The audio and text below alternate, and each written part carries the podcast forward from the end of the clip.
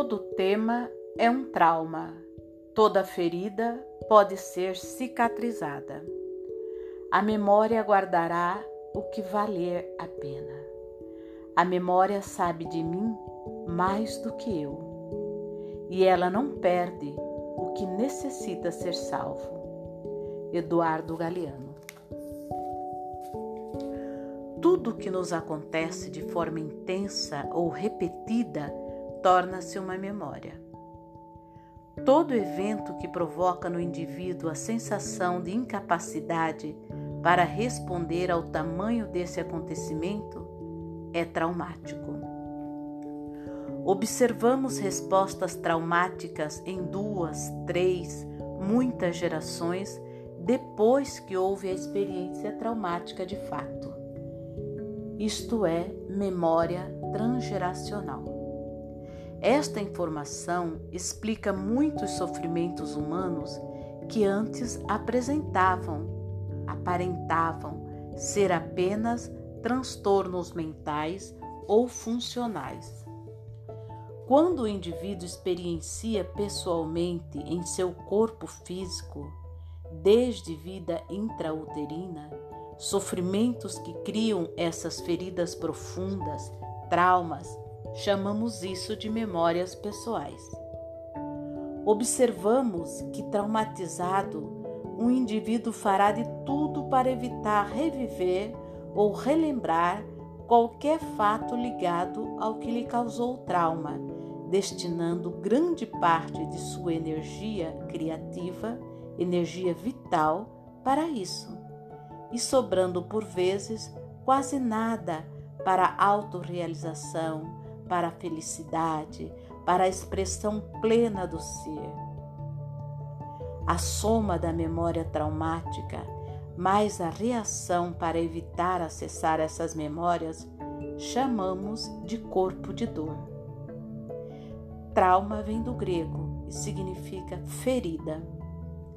Traumas são vivências, são respostas do organismo frente a eventos que provocam sensações de incapacidade, desproteção, insegurança. É uma lesão ou ferida mais ou menos extensa, produzida por ação violenta, de natureza física ou química, externa ao organismo.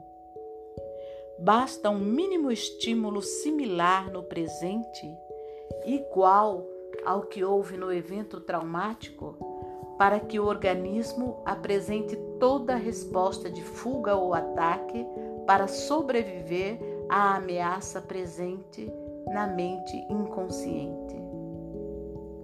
Traumas sensoriais são sequelas deixadas por uma experiência que causou imensa dor e sofrimento.